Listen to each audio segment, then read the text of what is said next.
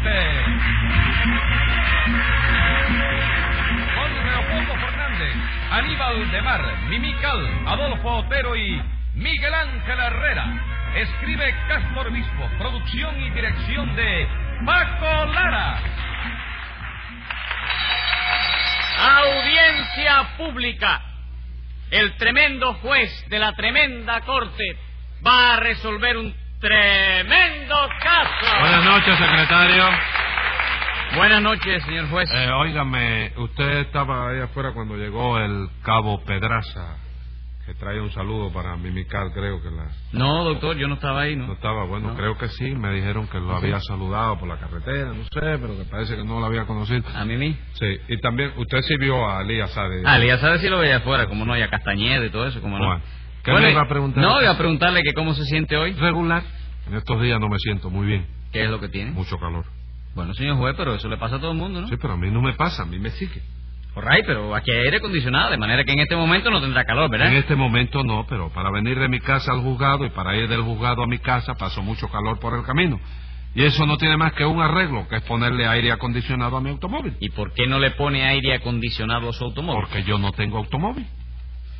¿Cómo que no tiene automóvil? No, señor, yo viajo en guagua. ¿Le molesta eso? No, a mí no. Pues a mí sí, de manera que póngase un peso de multa por llevarme la contraria. Oh, Y a ver qué caso tenemos hoy. un empresario que viene acusado de estafa. ¿A quién acusó de estafa? ¿O quién lo acusó? ¿A quién estafó? ¿O a quién estafó? A dos artistas. Es el calor que me tiene. El calor lo tiene loco, doctor. Llame a lo complicado en ese artisticidio. Enseguida, señor juez. Luz María Nananina. Como todos los días. Rudecindo Caldeiro y Escoviña. José Candelario Tres Patines. ¡A la reja! Bueno, vamos a ver. ¿Quiere hacer el favor de explicarme qué les ocurre a ustedes hoy, Rudecindo? ¿Cómo no, doctor? Con mucho gusto. El gusto es mío. Muchísimas gracias. ¿No hay de qué? ¿Quiere tomar algo? ¿Quién paga? Cada uno lo suyo. No, entonces deje. Acabe de explicar lo que sea, que el tiempo es oro. ¿Qué tiempo es? Es oro. No, el tiempo no es oro. chico. ¿Cómo que no? No, viejo, porque si el tiempo fuera oro, Rulecindo con los años que tiene ya sería multimillonario ya. chico. Cristo Dios, ¿le puedo sonar una galleta a tres patines, señor juez? No, señor, en el juzgado no se le pueden sonar galletas a nadie. ¿Qué le vamos a hacer? Hombre, otro día será. Cuando se pueda, acuérdese que yo tengo el primer turno, ¿eh? No, no, de eso nada. Cuchara. El primer turno lo tengo yo. Un momento, señor juez. Vamos a aclarar eso del primer turno, porque yo no estoy aquí de boba ni nada de eso, ¿no? Ah, pero usted quiere el primer turno Hombre, también. claro que sí. Habrá que cedérselo porque se trata de una dama, ¿no cree usted, Rudecindo? Hombre, doctor, usted sabe muy bien que yo soy un caballero español en todo el sentido de la palabra, ¿no? De manera que tratándose de complacer a una dama y teniendo en cuenta las reglas de la galantería, mi opinión es que no debemos seguir discutiendo más y que lo que tenemos que hacer es caer los tres a un tiempo. Ah, muy bien, me parece, pero muy bien eso. Bueno, pero ¿qué pasa aquí, caballero? ¿Esto es un juicio o es una confabulación para acabar conmigo? ¿Qué es Esto, lo que es? esto es lo que usted se busca por ser sinvergüencita, Tres Patines. Porque seguro que también hoy es usted el acusado, ¿verdad? Sí, pero porque Rulecindo y Nananina no hacen más que perseguirme a mí, chico. ¿Perseguirlo de qué, hombre? Si yo a usted no le dirijo la palabra siquiera. Oiga eso, dice que no me dirige la palabra y se pasa la vida cayéndome atrás. Sí, pero aclare que me paso la vida cayéndole atrás con una estaca en la mano para darle. Con lo que sea, pero me cae atrás. Lo del ataque es para disimular que me persigue. Y de contra cada rato me llama por teléfono y me asedia y Sí, me sí, agobia. Sí, sí, pero aclare cuáles son las cosas que cuando lo llamo por teléfono le digo. Hombre, aclare. claro, hombre, claro. No, no, eso no, eso no se puede aclarar aquí. Ah, No se puede aclarar aquí porque no hay por qué. Ah, vamos, Ya. ah, vamos. Vamos, si yo dijera que sí. ¿De qué? ¿Qué? Dijera que sí, ¿de qué? Bueno, ¿De qué? De que sí, que lo voy a decir aquí, usted es la primera. Ah, ah. acábeme de explicar, Rudecindo, ¿qué le pasa a ustedes hoy? Pues nada, doctor, que Tres Patines nos vino a ver a Nananina y a mí, diciéndonos que se había metido a empresarios de un teatro. ¿Qué me Oh. cuenta, Tres Patines? Usted se ha metido a empresario. Sí, chico, está prohibido. No, no está Ah. prohibido. Porque lo único que me falta ya es que tú vengas ahora a regañarme también por buscar una manera de ganarme la vida honradamente. ¿no? ¿Honradamente de dónde? Si lo primero que ha hecho usted ha sido estafarnos a Rudecindo y a mí. Mire, señora, lo que tiene usted que hacer es irse de aquí, pero rápidamente, Porque usted no viene a la corte más que a acusarme a mí por gusto. No es verdad, porque yo no lo acuso ni a usted ni a nadie por gusto. ¿Usted quiere que yo me vaya de aquí? Sí, señora. Págueme lo que me debe. Y si yo le pago, usted se va de aquí enseguida. En el acto. Oh, ray, entonces quédese. Hágame el favor. Y yo que creí que me iba a pagar. ¿Lo ve, señor juez? Eso es lo que me da rabia a mí de esta gente, que siempre están creyendo cosas que no son. No me diga, siempre están equivocados, ¿verdad? Siempre, chico, y luego le echa la culpa a uno de las equivocaciones de ellos. y. Oiga eso, pero usted no quiere más descarado, señor juez. No, nananina, le he dicho infinidad de veces que yo lo quisiera menos descarado, pero no hay manera de lograrlo. No discuta con esa mujer, chico, que no atiende razones, ¿Usted chico. cree que no atiende a razones? Claro que no, chico, te cansa de decirle la cosa y lo mismo que si nada. Secretario, póngale 10 pesos de multa. A Nananina, ¿verdad? No, señora, usted. Eh, ¿y eso por qué? Porque a mí me da la gana. Continúe rudeciendo. Sí, Dice señora. usted que Tres Patines lo fue a ver porque se metió empresario de un teatro, ¿no es eso? Señor, ¿Y para qué los fue a ver? para que trabajáramos en su teatro, doctor, porque no sé si usted saberá que Nana, Nina y yo somos artistas. No me diga, de verdad que son ustedes artistas. Mi palabra que sí, doctor. ¿Usted no lo sabía? No. ¿Desde cuándo es usted artista, Rudecindo? ¿Eh, ¿De qué, compadre? ¿Eh, ¿De qué? Ay. ¿A qué viene esa risita? No, a nada, chico. Contesta eso que te preguntaron, si ¿Y puedes. por qué no voy a poder, compadre María? Soy artista desde que empecé a trabajar en un teatro. No, no, no, no, no, no, no, no, Rulecito. No, así no se vale. Así contesta cualquiera. ¿Y qué quiere usted entonces, compadre? Que dé fechas, que dé datos exactos, chico. Como datos exactos. Sí, chico, día, mes, nombre del teatro, el nombre del indio que era cacique en aquella- la comarca, o del capitán general que gobernaba la isla en aquella época. Bendito Dios. Óigame, señor juez, yo creo que... Sí, Rudecindo, no me diga nada. Claro, Tres no, que Patines, diga nada, no, que lo diga. Tres Patines, ah, hágame el favor de no meterse en esto. Tengo que meterme, chico, porque es que yo soy el empresario. Usted aquí es el acusado nada más, ¿me entiende usted? Bueno, pero de manera que de... ¿Qué? los contemporáneos... 100 de- pesos de multa por ese comentario. Pero oye, me No oigo nada. ¿Por qué, chico? Porque no me da la gana. ¿Me molesta? No, chico, si eres sordo. No, yo no soy sordo. Póngale 10 pesos más de multa. Bien. Dígame, nananina, usted también es artista de teatro. ¿Qué pregunta, señor? ¿Qué pregunta? ¿De qué? ¿De qué? ¿De qué? ¿De qué? Ay. ¿Qué le pasa a ¿Qué usted? No, es yo no me puedo reír cuando me dé la gana. Ah, Hombre. Bueno, ¿de qué género es usted? ¿yo? ¿Del Sí. femenino? No, Oye, nananina, no, no, no.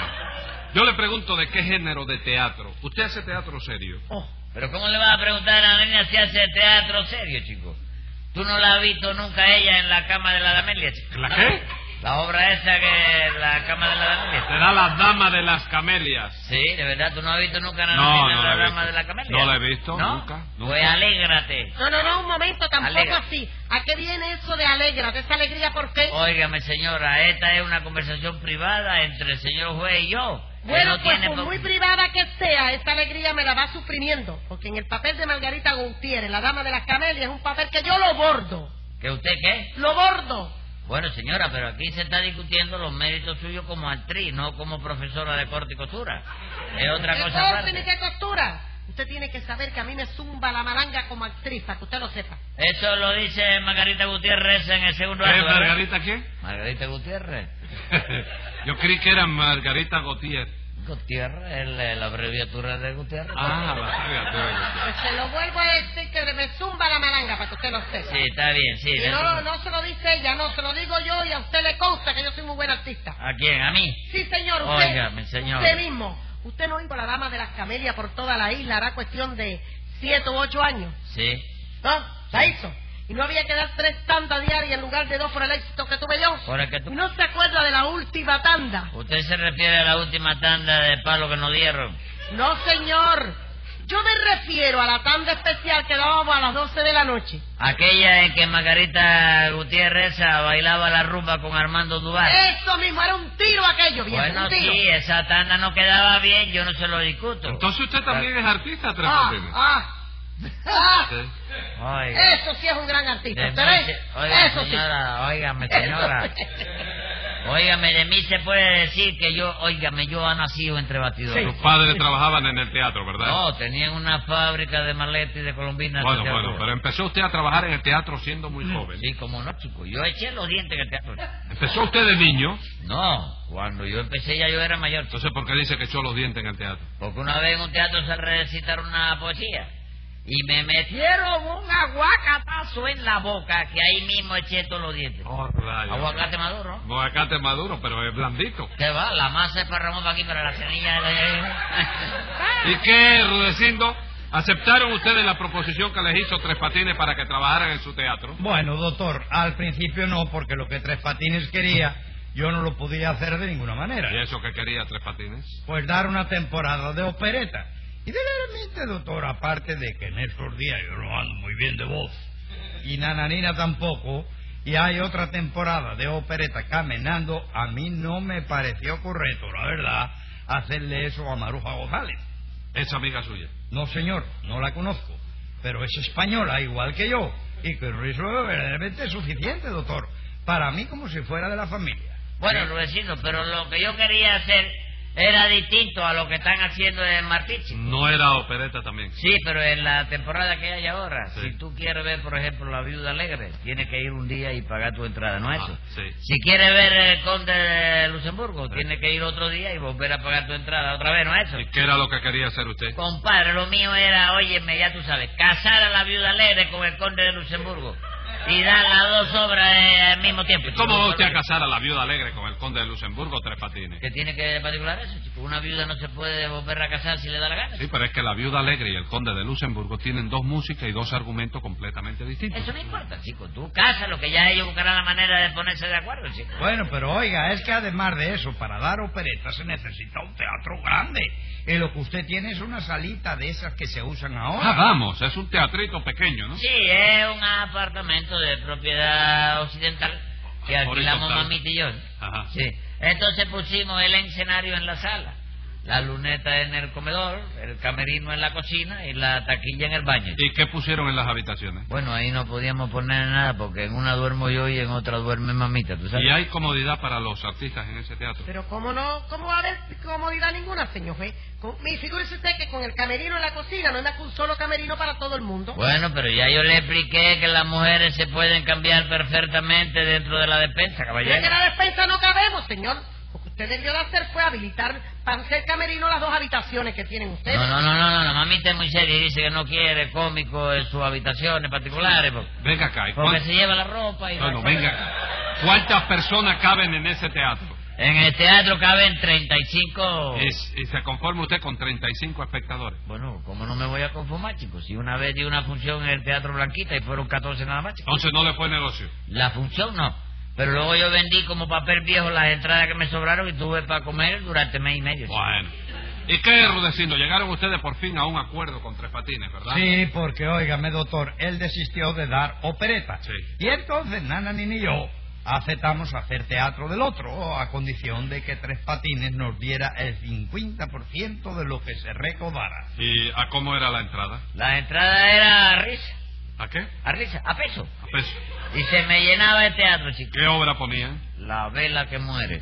¿Hay alguna obra que se llame La vela que muere? ¿Y cómo no, chicos? La es la segunda parte de la luz que agoniza. Exactamente, doctor. Y a propósito, quizás usted pueda aclararme una discusión que tuve hoy en el centro gallego con el vice. ¿Con el vicepresidente? No, con el viceportero. ¿Quién escribió La luz que agoniza? Creo que un tal Patrick Hamilton. Ah, entonces perdí. Perdí porque yo creí que había sido Calisto Kilowatt. Ah, pues no. Mira, Pero en fin, ¿por qué acusan ustedes a Tres Patines? ¿Por qué quedamos en que Tres Patines nos liquidaría nuestra parte semanalmente? Ah. Y ahora al cabo de una semana de estar trabajando nos dice que no tiene que darnos nada a nosotros. ¿Eh? Claro que no, señora. Claro que no, ¿por qué Tres Patines? Usted no quedó en darle el 50% a ellos. Sí, pero explícame, chico, ¿cuánto es en efectivo ese 50%? Bueno, las entradas en ese teatro son a peso, ¿verdad? Sí, a peso. Pues entonces, por cada 100 personas que entren, tiene usted que darle 50 pesos a ellos. Eso es por cada 100 personas que entren, ¿verdad? Sí. Entonces no tengo que darle nada, chico. ¿Por qué? ¿Por qué va a ser, chico? ¿Cómo van a entrar 100 personas en ese teatro si no cabe nada más que 35, chico? Bueno, en un solo día no, Tres Patines, pero las 35 entradas de hoy las suma usted a las 35 de mañana y... No, no, no, no, aguanta, no me saque esa cuenta así, ¿no? ¿Cómo que no es? No, no, no, no. ¿Cómo que no es así? No, las entradas que tú compras en un teatro para mañana. No. Y si no te sirven para ti, ¿por qué van a servir para ellos? chico? Y tú no te das cuenta de que... Tres Patines sea razonable una vez en su vida. Usted no ha oído decir que el que paga descansa. ¿Cómo no, chico? Yo sé de sobra que el que paga descansa. ¿Y entonces por qué no paga usted? Porque yo no estoy cansado, chico. Escriba ahí, secretario. Venga la sentencia. En vista de lo que escucho y de lo que ha declarado, usted no estará cansado, pero yo sí lo estoy mucho. Y como en esos negocios nunca tiene usted razón, o usted le paga a su socio o va un año a una prisión.